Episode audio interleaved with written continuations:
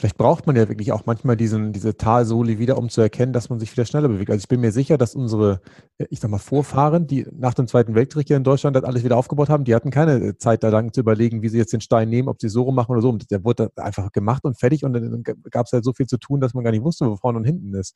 Und genau. wahrscheinlich ist es irgendwo auch der Zeitgeist, dass es uns womöglich im Augenblick etwas zu gut gegangen ist. Wir waren Exportweltmeister, wir waren hier äh, ganz toll als, als Deutschland und haben uns da womöglich etwas zu sehr ausgeruht auf den Lorbeeren. Ist das auch euer Blick oder, oder Bild? 100 Prozent. Ja, so sehe ich es auch so. Also damals nach dem äh, Zweiten Weltkrieg in China, als wir alles neu aufgebaut haben, da haben wir gar nichts. Und deshalb war diesen Drang da, schnell was zu schaffen und schnell die 100 Jahre, die wir durch Krieg und durch ähm, das alte System verloren haben im Vergleich zu, äh, zu Westen, schnell nachzuholen. Und genau das war diese Dringlichkeit und das die Menschen extrem motiviert hat, äh, wenig ähm, drüber zu sprechen, wenig drüber zu diskutieren, sondern einfach nur tun. Und was funktioniert, lernt man daraus und nächstes Mal setzt man nochmal besser. Und jetzt kann ich in China natürlich auch äh, überwiegend beobachten, dass weil die Wohl, äh, Wohlstand jetzt momentan sitzt und die meisten geht gut und die Kinder, die neuen Generationen, die haben auch ganz andere Spirit. Sie haben ganz andere Motivation. Und ähm, wenn ich von Disziplin spreche, spreche nicht von der modernen neuen Generation in China, die durchaus diesen wertvolle Werte, Tradition verloren hat. Und im Westen ist dann genauso. Also hier, hier herrscht noch früher Wohlstand und jetzt, ihr seid tatsächlich Welt Nummer eins im Hinblick auf Ingenieurkunst, Maschinenbau und äh, Automobilbranche. Äh, und äh, das war genau das, dass man sich erlauben darf, erlauben oder leisten kann und dass man sich ähm, erholt und wenig drüber nachdenkt und ähm, zufriedenstellt. Mhm. Ja, kann ich gut nachvollziehen.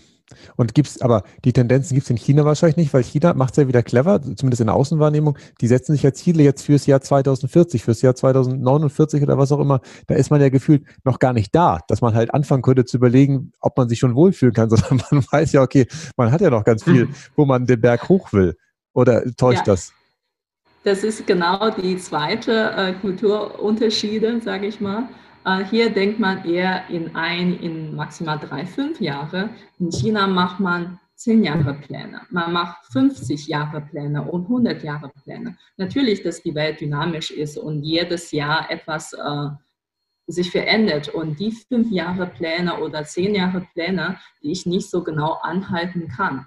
Aber durch die Tradition, durch den kulturellen äh, Hintergrund sind wir so geprägt, dass wir langfristig denken, strategisch denken. Klar, ich kann nicht genau 100 Prozent meinen Plan in 50, in 100 Jahren umsetzen, aber ich habe einen strategischen Rahmen, wie ich mich als Land insgesamt positionieren möchte und dahin gehen möchte. Und in dem Moment, dass man so einen Rahmen geschaffen hat, dann weiß die Bevölkerung auch, wonach ich strebe, als jeder in die Individualität.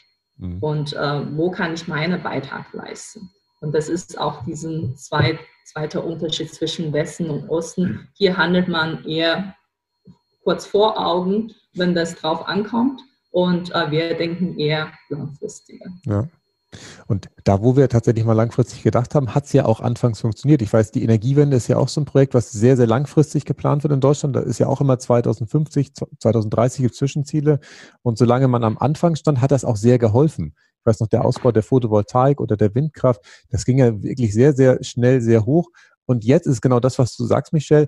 Jetzt wird wieder in kürzeren Zeiten geguckt, ah, was machen wir denn die nächsten zwei, drei Jahre? Und dann eiert das wieder vor sich hin und man kommt nicht dahin, wo man eigentlich hin will, weil dieser Fixstern ist ja da oben. Wenn man jetzt da unten so rumgräbt, dann, dann wird das eng. Aber Flo, ich hatte das Gefühl, du wolltest dazu was sagen. Das ja, die, die exzellenten Firmen, also man sagt, was ist überhaupt Exzellenz? Das sind, Exzellenz ist die Mischung aus Effektivität und Effizienz zum gleichen Zeitpunkt. Also ich mache die richtigen Dinge auf die richtige Weise und das Ganze idealerweise nachhaltig, also auf Dauer. Mhm. Wenn man sich jetzt exzellente Unternehmen, die in dem Sinne die richtigen Dinge richtig auf Dauer tun, anschaut, fällt da auf, dass die sich durch die Bank ohne Ausnahme an einem klaren Nordstern ausrichten, hm. das Ganze runterbrechen auf zum Beispiel fünf bis zehn Jahresziele, das Ganze runterbrechen auf Jahresziele, die quartals- Ergebnisse dann durchaus auch auf dem Schirm behalten, aber nicht als einzige Maxime definieren und sich auf der Basis von strategischer Klarheit durch dieses langfristige Ausrichten, strategische Klarheit, kombiniert mit operativer und strategischer Wirksamkeit im Hier und Jetzt und über die kommenden Monate und Jahre, auf die Weise den nachhaltigen Erfolg selbst letztendlich auf dem Silbertablett servieren. Mhm. Und davon profitieren, dass leider, oder zumindest aus Sicht von Unternehmen dann, oder von diesen exzellenten Unternehmen dann Gott sei Dank, die Masse der Unternehmen sehr, sehr Feuerwehrmodus getrieben, sehr, sehr kurzfristig denkend und eben sehr quartalsorientiert unterwegs ist. Und aus meiner Sicht sollte man da wieder hinkommen, dass durch die Bank die Unternehmen sich nicht in den Quartalen verlieren, sondern wieder den Blick auf so Nordsterne und langfristige Absichten ausrichten und wieder einer echten Vision folgen und dazu die entsprechende strategische Klarheit komplett durch die Mannschaft ähm, und auch im Netzwerk dann, wenn es um Wertschöpfungsketten geht. Heutzutage äh, sind ja nicht mehr Unternehmen gegen Unternehmen angetreten, sondern letztendlich Wertschöpfungsketten gegen Wertschöpfungsketten. Wenn die auf einer strategisch klaren und besonders wirksamen Basis stehen, dann sind wieder Spitzenleistungen möglich und dann hat Europa auch wieder eine Chance, gegen Amerika und vor allem gegen China anzutreten. Mhm. Das stelle ich mir aber tatsächlich in Unternehmen besonders herausfordernd vor, die, ich sage mal, in Form einer AG sind, also wo im Prinzip es keinen keinen Gründer gibt, der weiß, okay, ich habe noch einen Sohn und der hat noch einen Enkel vielleicht oder irgendwas und ich habe ein Ziel, dass auch den Menschen das praktisch mit dem gleichen Unternehmen noch gut ergeht. Oder ähm, stelle ich mir das falsch vor, dass auch, was weiß ich, was aber Amazon zum Beispiel ist ja auch ein Riesenunternehmen, was jetzt ja auch eine, eine AG ist natürlich, ähm, wo aber auch Jeff Bezos selber schon gesagt hat, er geht davon aus, dass Amazon in ein paar Jahren sowieso äh, nicht mehr auf, auf dem Markt ist, weil er jetzt schon beamtenähnliche Strukturen in manchen Bereichen erkennt, die ihm gar nicht gefallen. Ist das vielleicht einfach in, in ich sag mal, nicht inhabergeführten Unternehmen irgendwann so, dass sie nach gewissen Jahren dann wieder obsolet werden? Mhm. Also ich war ja bis vor fünf Jahren bei Amazon mhm. und zu dem Zeitpunkt ähm, war es aus meiner subjektiven Wahrnehmung noch so, dass ganz, ganz klar war, sowohl vertikal als auch horizontal durch die ganze Organisation, wo wir hinsteuern, was unsere langfristige Absicht, was unser Nordstern ist. Wir sind das kundenorientierteste Unternehmen der Welt. Mhm. Klar. Das wurde runtergebrochen, aus meiner Sicht sehr clever und exzellent am Ende, auf ganz wenige strategische Stellschrauben, zum Beispiel Performance, Qualität, Arbeitssicherheit und Motivation der Beteiligten, also Kunden und Mitarbeiter. Und das wurde runtergebrochen auf operationalisierte Schlüsselresultate, die von Tag zu Tag, von Woche zu Woche verfolgt wurden. Und das war allen klar. Und weil man es so simpel gehalten hat, eine ganz kompakte Vision in einem Satz, drei, vier Stellschrauben, die runtergebrochen wurden auf den jeweiligen Kontext und davon Woche zu Woche verfolgt und reportet wurden. Deswegen war es da möglich, in keiner Weise in die Gefahr zu kommen, in bürokratische oder öffentliche Dienststrukturen zu verfallen. Mhm. Und äh, das hat dort vor Ort äh, zu meiner Zeit die Agilität gesichert. Und die Führungskräfte wurden in dem Sinne auch ähm, kontinuierlich geschult, durch Vorbild zu führen, ganz bewusst eben agiler ranzugehen, als einige aus anderen Firmen gekannt haben. Und letztendlich, wenn ich mal reflektiere, ich saß, wenn überhaupt, am Tag ein, zwei Stunden am Rechner Okay. Die restliche Zeit war ich am Ort des Geschehens äh, und habe geschaut, dass ich meinen Leadership-Job orientiert an klaren Leadership-Prinzipien, die bei Amazon runtergeschrieben sind, 14 Leadership-Prinzipien, die man tagtäglich lebt. Ähm, die habe ich heute noch im Geldbeutel dabei, als ein kleines äh, Kärtchen, weil die hat man nämlich in so Kreditkartenform, haben wir die bekommen, die waren dann hier so am Namensbadge immer drangehängt, das habe ich heute noch dabei, weil die Prinzipien nicht Amazon-spezifisch sind. Das sind allgemeine Führungsprinzipien, wie zum Beispiel orientiere dich an Ergebnissen. Schau, dass du täglich ins Handeln kommst. Übernehme Verantwortung. Sei Owner deiner Themen, deiner Realität. Mhm. Förder die Besten. Pflege, beste, pflege höchste Standards. Erinnere dich immer wieder ans große Ganze. Also so Prinzipien sind es, die aus meiner Sicht Tag. sehr, sehr, sehr gut sind für alle, die wirksam führen wollen.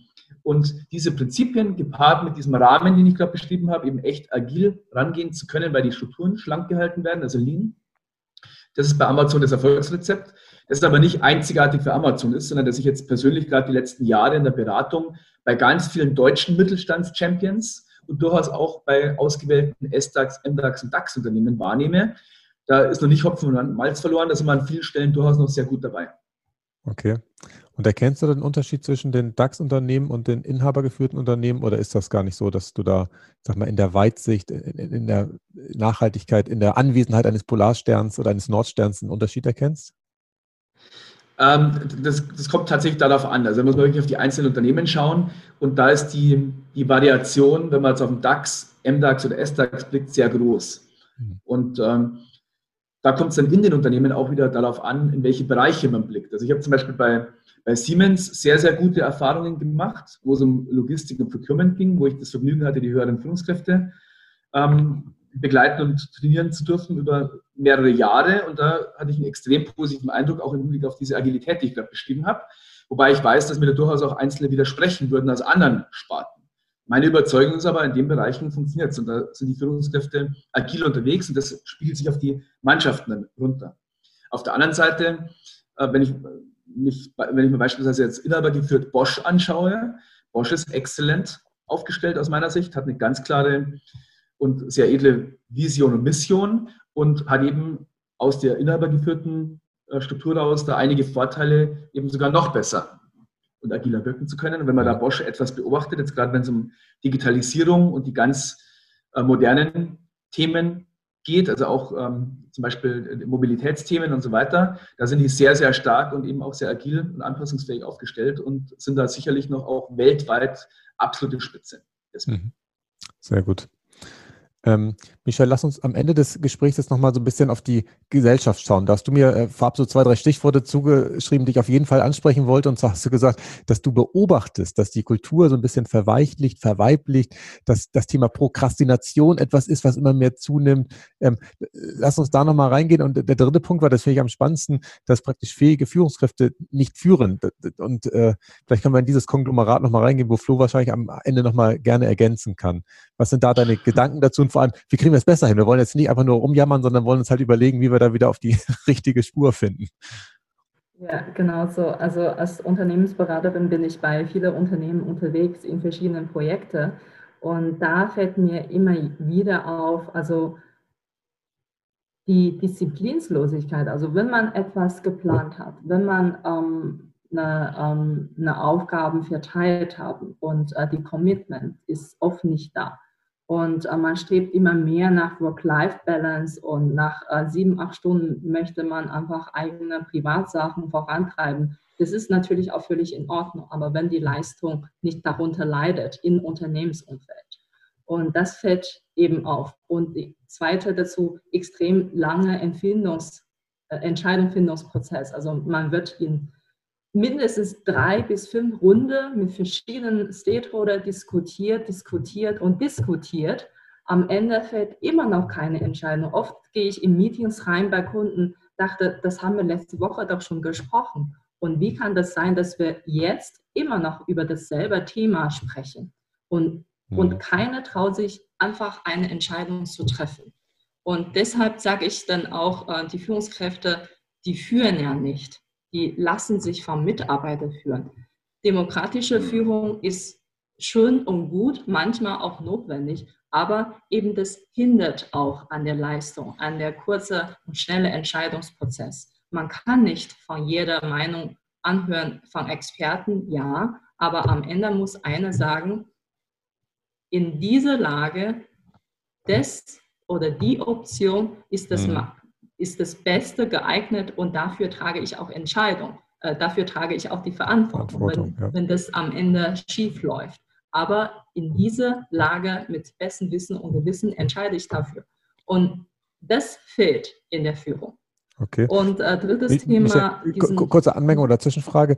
Einerseits spüre ich, dass du mit dem T Klopfen auf den Tisch deinem, äh, deinen Emotionen Ausdruck verleihst. Das kriegen immer die Hörer sehr intensiv auf die Ohren am Ende. Ähm, ich hatte aber auch eine Nachfrage zu dem, ähm, zur Work-Life-Balance. Also du hast ja gesagt, dass viele Leute dann in den sieben Stunden womöglich nicht mehr so performen, weil sie in der restlichen Zeit was ganz anderes vorhaben.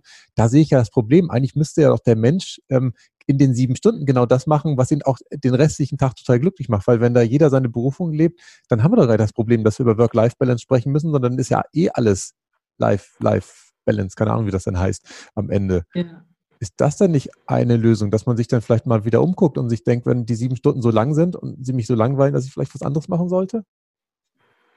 Definitiv. Also ähm, das Thema geht in beide Richtungen. Einmal, die Mitarbeiter wissen nicht, wo, also sie wissen operativ, was sie tun, aber wissen nicht unbedingt, wozu das langfristig beitragen. Und mhm. das genau wieder zurück auf das Thema führen durch Ziele, führen durch Visionen. Mhm. Und weil die Kommunikation so unklar ist und meistens auch nicht unbedingt äh, kommuniziert wird.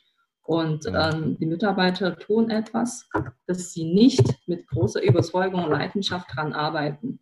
Und äh, das führt natürlich dazu, ja, dass man nicht unbedingt ähm, mit, ähm, mit der besten, besten Absicht daran arbeitet. Und zweitens ähm, von sich aus. Also man ist nicht unbedingt in, in dem Beruf, in der Berufung, dass man Leidenschaft dafür hat, dass man liebt, was man tut. Und mhm. ähm, diese Kombination macht es aus, dass man ja, nach Work-Life-Balance äh, strebt und mehr in der Privatleben sich auspowern und ähm, ähm, sich blühen, statt in dem Beruf, in, der, in den äh, beruflichen Leben. Mhm. Ja, das stimmt. Ich hatte dich eben unterbrochen, Michelle, du wolltest noch was Drittes sagen, aber ich hatte diese Nachfrage so im Kopf aktiv, dass ich da reingegangen bin. Ähm, weißt du das Dritte noch oder? Ja, ja die äh, dritte war die, die Verweichlichung der, der ah. Kultur tatsächlich, dass ich ähm, vorher, vorher auch äh, kurz angesprochen habe, nicht nur im Westen, sondern bei der, ähm, bei der jüngeren Generation in China kann ich durchaus beobachten, dass sie ohne Disziplin leben oder mit weniger Disziplin leben. Und egal unter der Woche, wie gut geleistet wird und sie gehen feiern und müssen immer feiern. Und äh, in der Corona-Zeit, man sieht dann auch, ähm, man betet, die zu Hause zu bleiben, aber die häufig gestellte Frage von den Jungen, Jungen ist dann, was soll ich dann tun? Und da dachte ich mir, Bücher lesen oder für die Ältere, für die Familien zu arrangieren, das wäre dann auch eine gute Idee. Und statt jede Woche äh, durch, durch Clubs zu ziehen.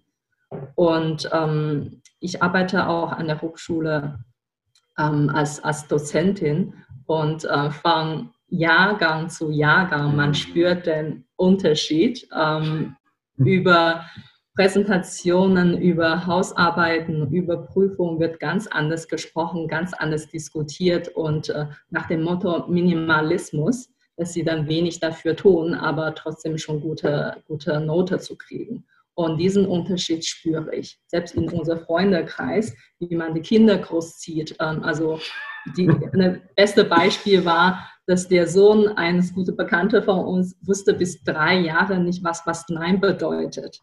Also man, man lässt das Kind einfach so wachsen, wie, wie das Kind meint. Und ähm, das ist natürlich ähm, nicht unbedingt das optim, optim, optimalste Weg. Mhm. Ähm, in dieser Welt oder in der Realität herrschen mal Regelungen, äh, herrscht mal ähm, ähm, äh, Disziplin und äh, Spielregel. Und äh, wenn später das Kind ähm, in die Gesellschaft reingeht, in der Schule, in der Uni, dann erlebt man erstmal einen Realitätsschock. Und das finde ich ähm, schade. Ja, wobei das ein ganz spannender Punkt ist. Also da könnten wir alleine darüber noch eine Stunde weiter diskutieren, weil ich, also mein Sohn zum Beispiel, der konnte zuerst Mama sagen und dann nicht als nächstes Papa, sondern Nein war sein zweites Wort. Weil wir dieses Wort Nein ihm sehr, nee, ich muss es auf mich wissen, ich habe es ihm sehr intensiv beigebracht und ich habe da tatsächlich einen Wandel jetzt hinter mich gebracht. Also ich kriege es bei meinem Sohn wahrscheinlich nicht mehr um 180 Grad gedreht, der, der hat da sehr viel Disziplin in den jungen Jahren erfahren dürfen, weil ich ja auch so aufgezogen äh, oder aufgewachsen bin auf dem Bauernhof, was jetzt auch nicht mehr schlecht getan hat. Aber ich versuche tatsächlich, das zurückzunehmen, wahrscheinlich bin ich immer noch auf dem Maß, wo die Bilder, die ihr vor Augen habt, äh, immer noch ganz, ganz, was ganz anderes sind. Ähm, aber ich spüre, dass dadurch, dass ich weniger Disziplin einfordere, mehr Kreativität entstehen kann. Und das ist ja immer die Kehrseite der Medaille. Und das zu kombinieren, dass man ab und zu die, die Grenzen aufzeigt, es aber praktisch nicht im Keim erstickt, dass die Persönlichkeit sich entwickeln darf und, und im Prinzip ein, ein Mensch reift, der vielleicht Sachen ganz anders löst, als wir in der Lage sind, sie zu lösen. Das ist für mich immer dieses Spannende und ähm, da arbeite ich auch immer an meinem Händchen, dass es äh, immer besser wird. Aber was du sagst, Michelle, kann ich natürlich nachvollziehen, wenn man jetzt jeden Abend äh, feiern geht und dann bis um 12 Uhr schläft und dann sich überlegt, was man heute Abend macht. Das ist jetzt auch nicht so äh, menschheitsdienlich, um das mal vorsichtig zu mhm. formulieren. Gut. Genau ähm, so, ja. Wir kommen schon äh, zum Ende des Interviews. Ähm, ich sage erstmal vielen Dank, äh, dass ihr zu zweit äh, heute bei mir wart. Ähm, gibt es irgendetwas, ähm, nee, andersrum erstmal gefragt, ähm, wie können die Menschen mit euch in Kontakt kommen, wenn sie sagen, okay, das sind Sachen, die interessieren uns, äh, vielleicht auch für unser Unternehmen und diese Kombination aus Ost und West wäre etwas. Ähm, ihr habt, glaube ich, keine gemeinsame Homepage, oder? Oder habt ihr die auch? Das weiß ich jetzt gerade gar nicht. noch keine gemeinsame. Wir sind separat im Moment noch äh, erreichbar. Und da zum einen natürlich ähm, jeder, der sich für uns interessiert, kann sich mit uns äh, via LinkedIn vernetzen, uns einfach eine Anfrage schicken, dann, dann erreichen wir uns da über LinkedIn. Mhm. Und äh, zum anderen wäre eine simple Möglichkeit der Kontaktaufnahme auch über die Homepage. Das ist bei mir fhochenrieder.com mhm. oder per Mail fh.fhochenrieder.de, das ist noch das, das DE. Und äh, Michelle hat auch eine eigene Seite? Genau, bei mir genauso. Entweder wie, ähm, per LinkedIn Michelle Surwang oder über meine Homepage michellesurwang.com und okay. erreicht uns ähm, ganz einfach und direkt. Sehr gut, super. Ähm, sage ich nochmal vielen Dank. Gibt es irgendwas, wo ihr sagt, das muss jetzt noch in die Abschlussworte rein, was ihr äh, an die Zuhörer richten wollt? Ähm, wir haben jetzt natürlich nicht alle Fragen allumschließend äh, beantwortet, aber vielleicht brennt euch noch was auf der Seele, was ihr jetzt gerne noch loswerden dürft. Also erstmal herzlichen Dank für die Einladung, Klaus. Hat uns sehr gefreut und das Interview hat uns sehr viel Spaß gemacht und jederzeit wieder. Und du hast es am Ende bei deinen letzten Sätzen schon wunderbar auf den Punkt gebracht, worauf es ankommt. Du hast wieder diese Beidhändigkeit unterstrichen, dass zum einen natürlich darauf ankommt, dass man Strukturen und Regeln und Normen hat, ja, um etwas zu bewahren, was vielleicht schon auch exzellent funktioniert, dann aber auch Veränderung, Kreativität, Bewegung zulassen. Und das ist auch, glaube ich, der gemeinsame Nenner, wenn man das Beste aus Ost und West kombinieren möchte. Dass man sagt, hey, wie bewahren es denn die Chinesen und die Deutschen? Und wie schaffen denn die Chinesen Veränderung? Vielleicht ein Tick agiler, wie denn wir, vielleicht ein Tick kreativer. Und wenn man das dann kombiniert, dann hat man da tatsächlich Erfolgsrezepte und Erfolgsmuster, die wir natürlich sehr praxisorientiert mit unseren Kunden teilen und da regelmäßig in der Praxis die, die Erfolge und, und teilweise auch die, die zehnfach gesteigerten Zahlen uns dann eben mehr als recht geben. Mhm. Genau. Ähm, von mir, ich glaube, jetzt diese Zeit ist für allen herausfordernd, ähm, nicht, nicht ganz einfach. Aber trotzdem, wenn, wenn wir uns selbst ähm, klare Mindset oder klare ähm, Attitüde ähm, ausrichtet, dann können wir jeder eine kleine, kleine Leuchtturm für unsere Familie, für unser Freundekreis, für unser Team oder in Unternehmen sein, dass wir die positive Ausstrahlung ähm, in, in der Umgebung streuen und gleichzeitig bekommen wir genau wie eine 30, äh, 360 äh, Grad Spiegel genau das zurückgespiegelt, was mhm. wir ausstrahlen. Und das kann ich nur raten. Bleib positiv, sei froh und äh, bleib neugierig. Und ihr wird genau das zurückbekommen ähm, von der Umgebung und von, die, von der Welt, ähm, wie ihr seid. Sehr gut. Vielen Dank. Nachhaltig reich. Das Wichtigste nochmal in 60 Sekunden. Aus dem Podcast mit Flo und Michelle habe ich eine ganze Reihe von Sachen mitgenommen. Das eine war der Spruch Lernen von dem Besten. Das war der Grund, warum Michelle damals nach Deutschland gekommen ist, um hier noch ein zweites Mal Maschinenbau zu studieren. Und dann fand ich ähm, das Bild von Michelle zum Thema Nachhaltigkeit so schön, nämlich das Gegenteil von Kurzsichtigkeit, habe ich so auch noch nicht gehört, fand ich aber äh, sehr griffig und sehr passend. Und Flo hat das ein bisschen weiter ausgeführt. Für ihn waren zwei Fragen da, und zwar, ähm, was es gilt zu bewahren und auf der anderen Seite, was wir aber auch ändern können. Das war für ihn im Prinzip Nachhaltigkeit, dass es da einmal dieses Spiel aus diesen beiden Tendenzen natürlich auszugleichen gilt. Dann habe ich mir bei Flo aufgeschrieben, wir können nicht nicht führen. Das heißt, auch wenn wir nichts machen, passiert immer was. Äh, und dann wäre es doch eigentlich clever, äh, ja, tatsächlich uns und auch andere zu führen, damit es in die Richtung geht, wo wir auch hinkommen wollen. Und dabei ist die Haltung ganz entscheidend und Wichtig bei Führung sind natürlich Ziele, Sinn und Vertrauen. Das sind so Schlüsselworte, die im Interview häufiger gefallen sind.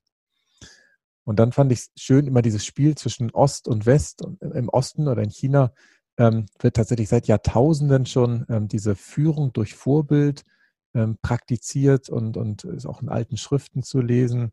Und besonders schön fand ich auch, wenn man dann ein Vorbild sein möchte, dann darf man halt auch so, so Kleinigkeiten beachten, wie zum Beispiel, dass man keine negativen Gedanken hat, beziehungsweise es versucht, diese zu vermeiden, indem man seinen Geist mit positiven Dingen füllt, sodass gar kein Platz mehr dafür ist, äh, für irgendwelche negativen Glaubenssätzen. Dann fand ich diesen Vergleich so schön, aber auch leider natürlich tragisch, dass der Osten für Flexibilität steht und der Westen für Trägheit steht. Das ist natürlich ähm, erstmal gut, dass man das mal, ähm, ich sag mal, wiedergespiegelt bekommt. Das kann man natürlich nur dann wiedergespiegelt bekommen, wenn man auch die Kulturen miteinander vergleichen kann. Und perfekt wäre natürlich das Best-of, sprich die Struktur, die wir hier zum Teil haben und der Veränderungswille aus dem Osten. Wenn man das kombiniert, das wäre tatsächlich sehr, sehr rund und da würde man ganz neue Potenziale heben. Und dann am Ende hatte ich mir noch aufgeschrieben, die Definition von Flo zum Thema Exzellenz, dass es nämlich die Kombination ist aus Effektivität und Effizienz. Und spannend fand ich auch den Nebensatz, dass all die Unternehmen, die äh, exzellent sind und wirklich das auf Dauer hinbekommen haben, dass die alle einen Nordstern hatten, von dem dann wiederum die einzelnen Jahresziele heruntergebrochen worden sind. Ja, ich hoffe, euch hat die heutige Folge zum Thema Führung und Selbstführung gefallen und ich bin gespannt auf eure Fragen und Rückmeldungen, die ihr mir gerne bei Instagram schreiben könnt. Bis zum nächsten Mal. Tschüss. Nachhaltig reich. Kein erhobener Zeigefinger, eher ein Blick für die Möglichkeiten. Und mehr Möglichkeiten findest du im www auf klaushartmann.de.